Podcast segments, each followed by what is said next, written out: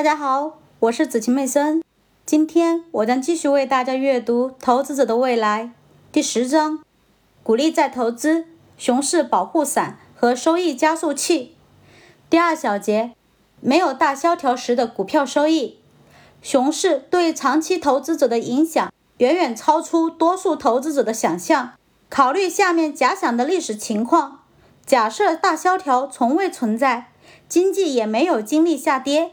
可以进一步假设，股利从1929至1954年之间平稳上升，而非急剧下降；同时，股价保持稳定，而非下跌。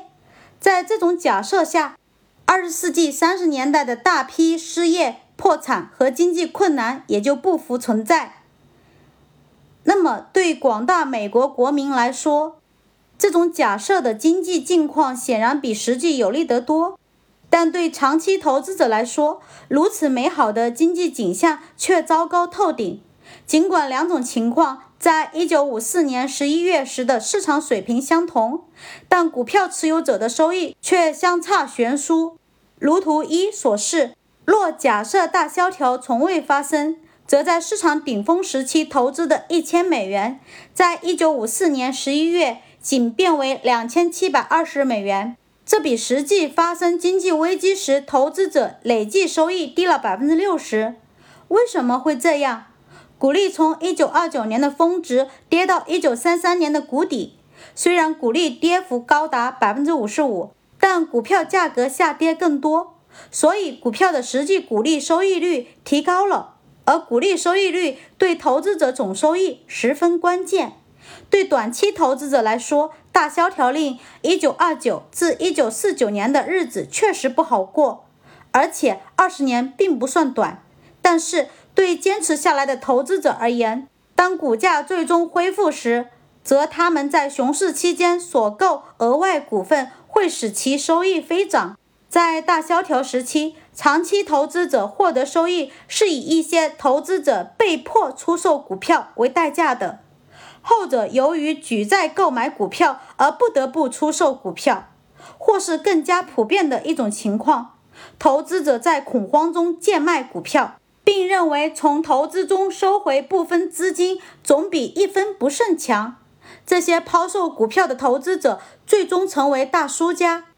通过上述分析，可以得到一个重要启示：尽管市场周期令投资者殚精竭虑。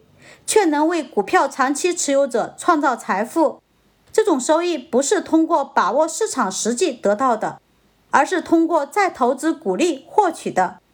熊市不仅是投资者忍受痛苦的一段时期，还是投资者通过投资股利获得极高回报的主要原因。股票收益率不仅取决于盈利和股利，还取决于投资者为这些现金流支付的价格。当股票持有者对市场悲观时，那些持有支付股利股票的投资者便成为大赢家。第三小节，熊市保护伞和收益加速器。熊市中，鼓励帮助投资者的方式有两种：通过再投资股利积累更多的股份，能够缓和投资者的投资组合价值的下降；再投资的股利在市场下跌时能够购买额外股份。所以我称之为熊市保护伞。当市场恢复时，除缓和价值下降以外，这些额外股份还具有其他作用。这些额外股份能够大幅度提高未来收益率。所以，一旦股价上涨，再投资股利不仅是熊市保护伞，还是收益加速器。这就是支付股利的股票能在股市周期中提供最高收益的原因。